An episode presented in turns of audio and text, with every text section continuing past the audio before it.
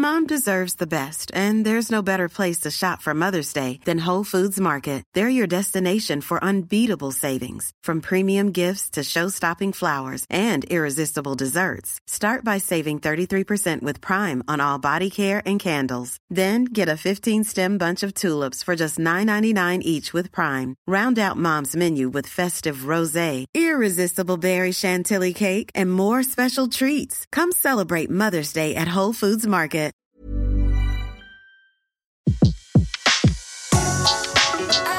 Le meilleur de séances radio est maintenant sur We Love Cinéma. Revivez la carrière des plus grandes légendes du cinéma sur Séance Radio, la radio de tous les cinémas par BNP Paribas. Lutteur professionnel, c'est tout d'abord pour son physique que le cinéma engage Lino Ventura en 1954 dans Touchez pas au Gridsby de Jean Becker, où il a pour partenaire Jean Gabin. Regarde les valoches que t'as sous les yeux, regarde les miennes. Et ça, et ça, tu crois que c'est beau, hein? Non, mon pote, crois-moi.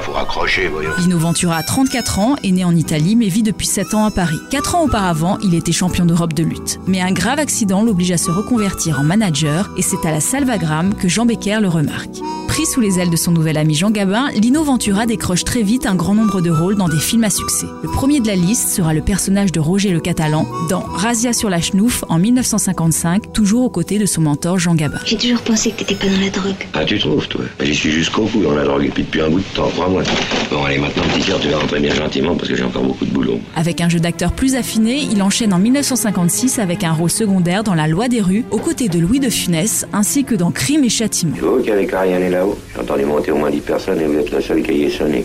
Est-ce que vous espériez que Madame Henri finirait par venir vous ouvrir? En 1957, il décroche son premier rôle principal dans le film Le Feu aux poudres et enchaîne dans la même année avec Action immédiate, Le Rouge est mis, Maigretant un piège, ainsi que L'étrange Monsieur Steve. Toujours dans la même année, il interprète Lino Ferrari dans le film Trois jours à vivre, l'un des personnages mythiques qui lui colleront à la peau. J'ai peut-être pas envie de mourir. Alors décidément, mon petit, vous lisez trop les journaux. Hein. Le tueur de Clichy, le meurtrier Luigi Pozzo. Avant que votre petite ordure me colle ça sur le dos, moi j'avais jamais tué personne, moi. Jamais. Dans les deux années qui suivront, Lino Ventura tourne dans une dizaine de films à succès, dans la plupart desquels il tient le rôle principal. Parmi les plus célèbres, Le Gorille vous salue bien, Ces dames préfèrent le mambo en 1958, ainsi qu'un témoin dans la ville et Le Fauve et lâché l'année d'après. Lino Ventura. Lui seul pouvait se sortir de telles aventures. Lui seul pouvait être ce véritable fauve en liberté. C'est en 1960 que Lino Ventura décroche le rôle qui propulsera sa carrière au plus haut sommet. Il devient alors la tête d'affiche du film Classe Tourisque et partage l'affiche avec une star montante de l'époque, Jean-Paul Belmondo. Avec 1 725 000 entrées, le film est un succès, ouvrant ainsi toutes les portes du cinéma français et italien à Lino Ventura. Ce serait pas grave s'il s'agissait d'un père de famille comme les autres, mais celui-là c'est Abel Davos. Pour preuve, il enchaînera par la suite avec plus de 25 films, et ce uniquement jusqu'à la fin des années 60.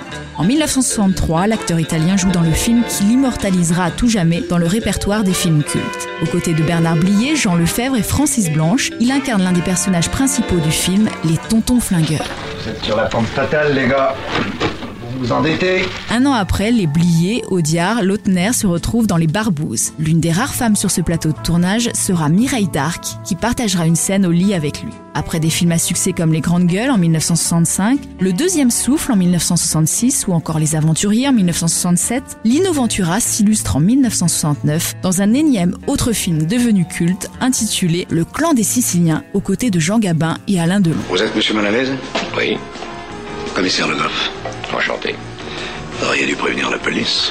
Eh oui, je sais bien, mais je vous dis, j'avais pas de preuves. Au sommet de sa gloire, Lino Ventura devient dans les années 70 la vedette de près d'une vingtaine de films à succès, dont les plus notables sont Cosa Nostra en 1972, L'aventure c'est l'aventure de Claude Lelouch la même année avec Jacques Brel, Aldo Macione et Johnny Hallyday, L'emmerdeur en 1973, La gifle en 1974 ou encore Adieu poulet et Un papillon sur l'épaule en 1975. Ferrio, avec un D?